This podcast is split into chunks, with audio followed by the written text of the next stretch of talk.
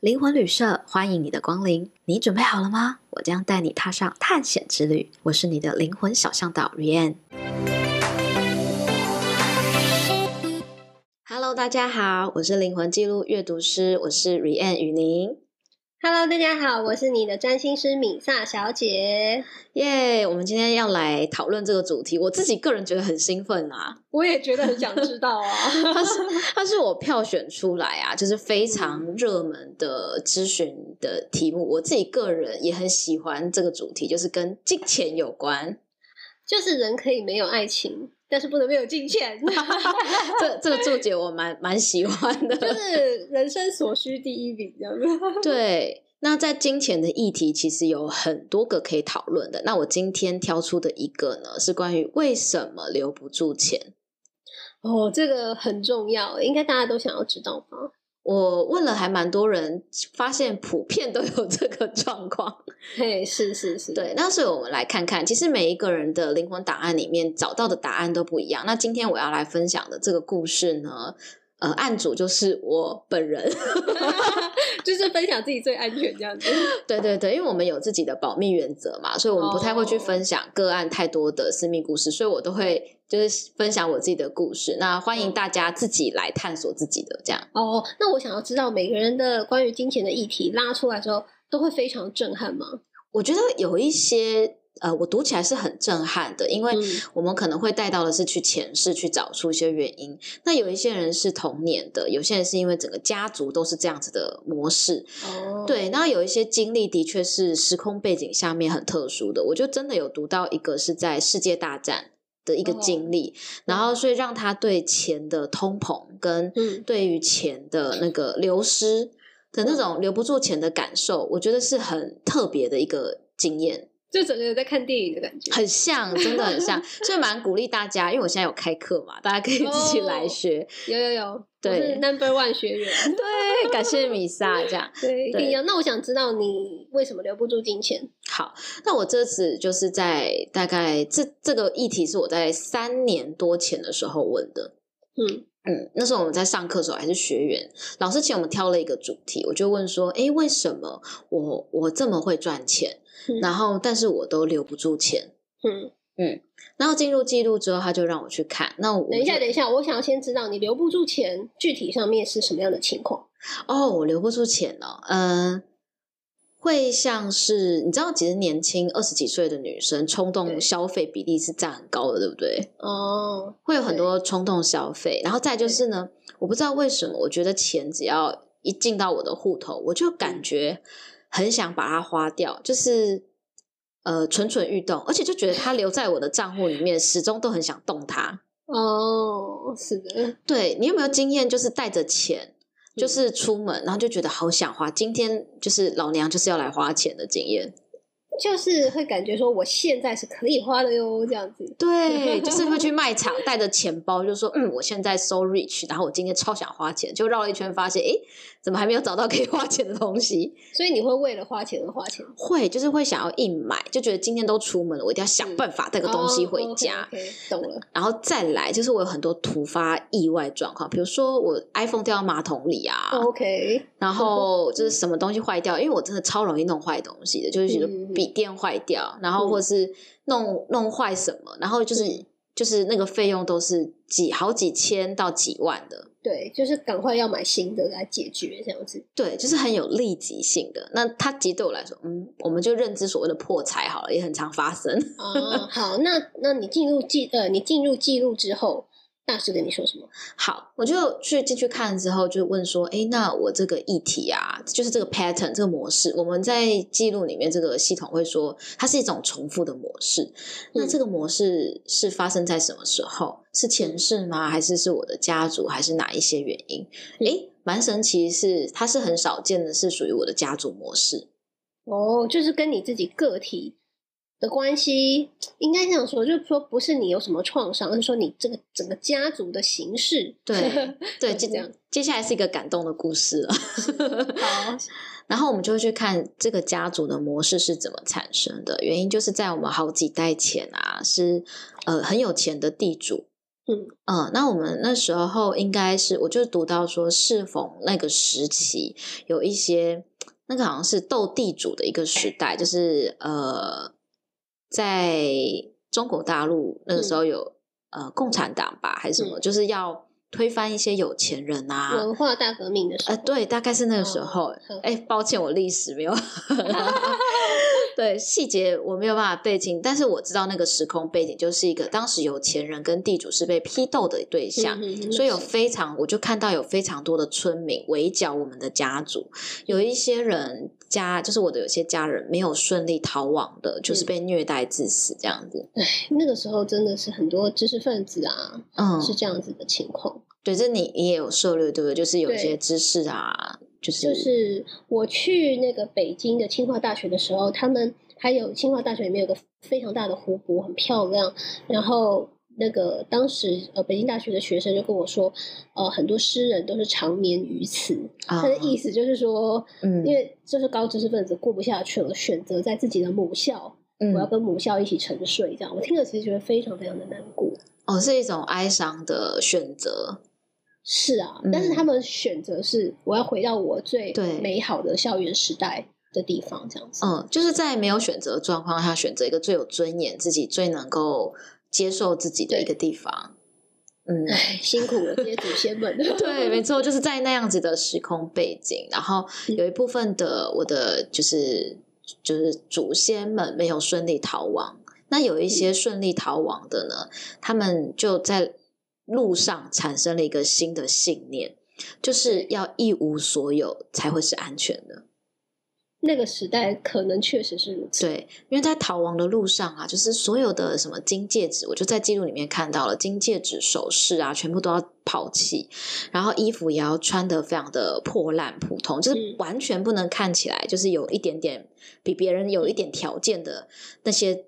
呃，象征在身上，然后就会被仇富，对，就会被抓抓到嘛，然后就会被被处置这样子。所以他们有一个生存的策略，叫做一无所有才会是安全的。所以呢，就一路顺利逃亡到台湾之后，就是我们家族里面的每一个人的基因，普遍来说都非常会赚钱。所以不管是家族企业啊，还是任何的。呃，就是在经商上面能力真的都很好，都是在业界里面数一数二的地位。嗯嗯，不过全部的人几乎都有一个状况，就是几乎都留不住钱，不然就是有 各种财务纠纷。哦，对，超钱变成一个 problems 这样子，超大 problem，而且只要有钱就会出现超多问题。比如说，当然就是兄弟姐妹争争争执啊，嗯，然后呢，还有就是互相告对方啊，然后互被骗钱，或是一些桃色问题，对，或是投资失利，就是。你一定会就是选到那一种让你失败的投资项目，就是因为钱它是一个不安全的象征。对，然后 甚至哦，我觉得还有一个是我的家人里面还有一些人已经到对钱有恐慌症，是他会走在路上啊，随时都觉得呃旁边的人都要抢他的钱。嗯，对，因为他就会跟我说：“你看那个人跟在我们后面很久了，我觉得他等下就是觊觎我们，当拐到小巷子的时候就会抢我们的钱。”我觉得这是不可思议，因为就是说自己这个东西是家族能量嘛，对，我们自己可能不知道有这样子的事件，但是却这样子一代一代的，就是在我们的基因或者在我们生活的形式里面被保留了下来。对，然后再来还有一个是我自己的。家家人嘛，所以我就不直接讲他是谁了。这样，那我的家人就是，呃，他回到家之后会打开所有的房间，检查所有的柜子，因为他就觉得有人闯空门进来抢他的东西，所以他每一次回家，他都要检查所有房间，然后衣柜，然后所有可能会藏人的地方。嗯嗯，就是我觉得这种是一种日复一日的这种痛，我觉得他是已经是一种困扰了。对，感觉很忙哎，忙对，然后开开的。我在家里的时候，他会带我到窗边说：“你看，下面那个人站在那边很久了，我觉得他就是在看我们家什么时候可以来偷东西。”嗯，好，就是有一个很莫名的一个一些念头吧。对，所以发现就是钱留在身上就会很焦虑，但是呢，只要身上没有钱花出去了，就不会有这个焦虑，就觉得不会有人来抢了，不会有人来偷了，嗯、然后也不会发生什么意外了。然后，而且已经是把钱变成你自己喜欢的样子，就没事这样子。对，如果是变成喜欢的样子，我还觉得不错。有时候都是去一些冤枉财，那我觉得很 哦。哦，嗯，那我就看到说，哦，原来是这样。然后我，我一读到在记录里面，是你会有那种灵魂上面的共鸣吧，就那种震动，哦、就你会知道啊，就是这关键。因为一听到说一无所有就是安全的时候，我觉得我马上就想哭了。就是我终于有一种被理解，原来是这样啊，原来是这个原因。嗯，这个东西叫灵魂的穴道，嗯、就按到你灵魂的穴道，就哦啊，对，就是说，我喜我我蛮喜欢你这个形容的，我有这种感觉，很很精准，就是这种感觉。然后我看到哦，理解说原来是因为我们家里面为了保命，所以其实每一个模式在产生的一个过程，它都有一个核心原因，嗯，就是为了为了爱跟为了就是活下来，就当时这个。策略一定是最好的选择，因为比起持有财产，让自己看起来很穷，看起来什么都没有。因为只要有机会，人只要活着都能够东山再起。对对，但只是说到后代子孙这种太平盛世啊，这种模式其实就是一种困扰了。就留不住钱，他就是单纯的爱花钱。对，对，哎，我跟你讲，我以前超爱捐钱，就是我只要看到路边有卖玉兰花，或是那种什么，嗯、就是各种公益的。呃，宣传我就会捐钱嘞，捐钱倒是好事，乱花就不行，而且捐钱超过自己的能力范围也不行。我会有一点这种状况，就是我会想办法让自己的钱去一些地方，但是还会有点自我安慰的那一种。那我想要了解，就是说，当你读到这个东西之后，它确实的已经解决了你所烦恼的问题了吗？好，好，我看完这个记录的过程中之后，呃，大概隔了半年。我就发现了，我的冲动消费欲望开始大量的减低。哦，这是一件很神奇的事情。嗯，然后我不并不会觉得，就是买东西是一个要舒压或是感到愉快的事情。再来，我觉得还有一个，我发现我买东西的呃价值观跟以前差非常多。怎么说？我以前可能会买六九九、八九九的衣服好几件。嗯，对，就是我想你应该可以理解，就是这种一直换。对，但后来我不知道为什么，我突然觉得我会买好，但是很耐用，所以我可能会买一件外套，就是一万块，但是我可以连续穿快十年呢。嗯，你长大了。对，然后我发现我 开始喜欢断舍离，就是让家里面只保留真正直接有用、用得到，而且我开始不会去囤货。哦，嗯，所以减少了非常多不必要的开销之外，我也发现我自己在投资，然后跟选择的一些项目上面不太会遗失钱，然后最大的改变是没有人再跟我借钱了。哇，天哪，真是太好了！哎，你可以理解，就有时候会遇到一些你很难处理的一些借钱的情境，每个人都会有。对，然后我就觉得很尴尬。那有时候我就是不一定自己身上有那么宽裕的。经济，是但是就是被别被比你更惨的人来借，你就觉得怎么办？可是他怎么可以就是这种能量都断绝啊？真的好神奇哦！嗯，我我我白了为我提一下，是我其实读过蛮多人是很常遇到被别人借钱或被别人骗钱的。这个是什么情况？这个其实每我进去记录里面真的有读到一些原因，也是一些模式让他会这样。不过因为他的个人故事，所以我没有讲太多细节，但的确是有原因的。但是如果说我们理解了这个原因之后，这个能量确实可以被改变。因为你知道，像我自从做完之后，我就再也没有接过任何一通诈骗电话。但我身边的超多人被骗哎，但我就是我就觉得我跟他们生活也一样，购物也一样，可是我完全不会遇到这种事情。而且任何那种会贪小便宜或是导致财务失利的事情，全部从我生活中撤离哎。嗯嗯嗯，对，其实这个。只能用能量的方式去解释，哎，好像无法。你说，你说为什么这诈骗电话偏不打你电话，对不对？完全不打啊，然后我就觉得，哎，我是边缘人吗？啊，今天今天这集播出来，不知道会不会有很多人开始打电话给我了哈。然后除了就是这些事情在生活中开始不发生，然后冲动消费的问题，我觉得也减少到超低程度之外，嗯、我发现我开始有能力去赚钱，嗯。嗯，然后就是第一个是可以赚更多钱，然后再来就是呢，我发现我的存钱能力变得超强。哦，像我昨天还在看我的账户，就说，哎，我怎么就是这么快速，我又就是存到一大笔钱这样子。嗯、那个是一种很自然的一种财务的能量流动。OK，就是你理解这件事情，它也不会发生在你的生命当中。就以前我可能花二十几年啊，都才能够做到的程度，我可能在一年内我就可以达到那个。而且因为我中，而且重点是我并不是痛苦的存钱。对，嗯，你就是不再需要把钱花掉来获得安全感。对对对，然后我也不会觉得有钱在身上很焦虑，因为有些人会觉得有钱在身上就会感觉会发生什么可怕的事情，或者是会不会明天就不见了。就我读到还有蛮多个案，他们对钱的焦虑是有了钱之后会有另外一种焦虑，但没有钱的时候有另外一种焦虑。所以其实大家不要觉得说好像金钱，我们每个人都非常的可以跟他和平共处。其实每个人的状况是不一样的，也许你根本不知道怎么驾驭他，但是你不知道。对，没错没错。哎，不过我想要好奇是，米萨你在做占星，你应该有遇过很多人也是问一些财务议题，通常他们都会问你什么？通常都会问说：“我能不能赚大钱？”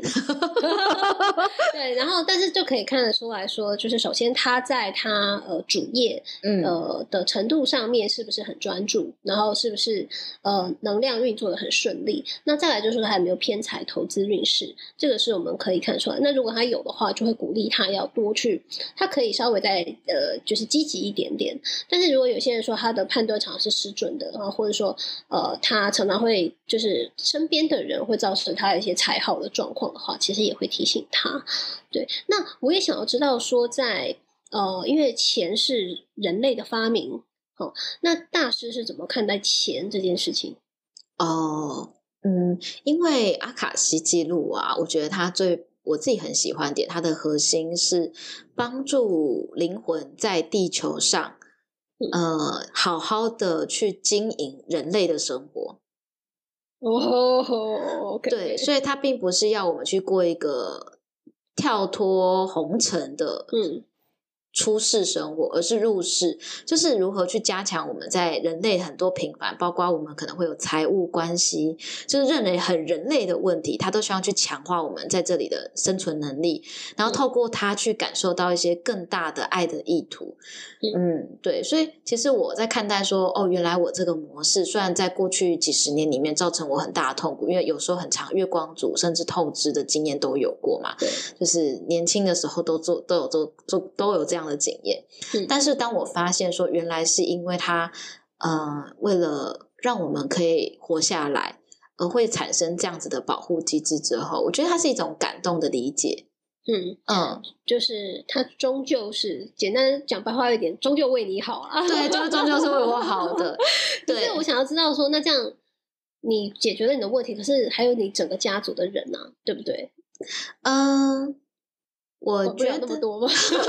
管不了你们了。这个问题蛮好的，我想一下，嗯。嗯虽然说是进入我自己个人的记录里面，但是因为其实我们家族的能量的脉动其实连在一起，你就想象像是森林里面的树，树它们这样在地面上看起来都是一颗一颗的，但是实际上在土壤下面，它们所有的根都是交织在一起的。嗯，所以如果当一棵树的养分是好的，它可以开始很有能量化，它其实是可以帮助这个土壤的这个家族的能量基础是会开始做很多调整。所以我也的确看到很多的。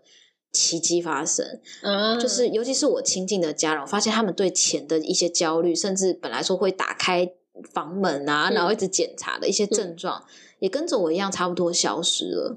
其实大概就是你只要跟他们分享这样子的一个故事，我相信大家理解了这件事情之后，就会慢慢的从就是思考在行动上面都会发生一点改变，就，会不一样。这样对。最后我想要就是给大家一个我自己个人的总结，就是呃，你知道，其实我在很多的命理帮我看我的命盘啊，都说我是没有财库的人，完全零财库。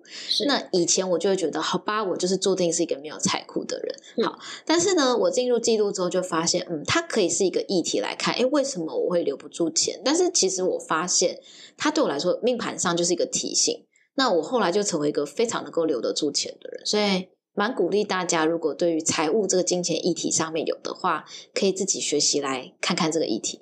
没错，那我也补充一下，我自己是认为吼，这种星盘啊或什么都不是说你绝对不能怎样，你绝对能够怎么样。所有的行动都还是在你身上，你这个辈子来，你可以自由选择任何你想要的生活。嗯，这也是我自己非常欣赏弥撒的一个地方。哎呦，还害羞跟你告白，就是我很认同。我觉得我们两个在关于做这一块的服务里面都认同说，呃，一其实一个好的咨询师并不是说死一个个案的一个盘，对，对不对？对。嗯，不然太可怜了嘛，就是一辈子就躺着，什么都不用做了。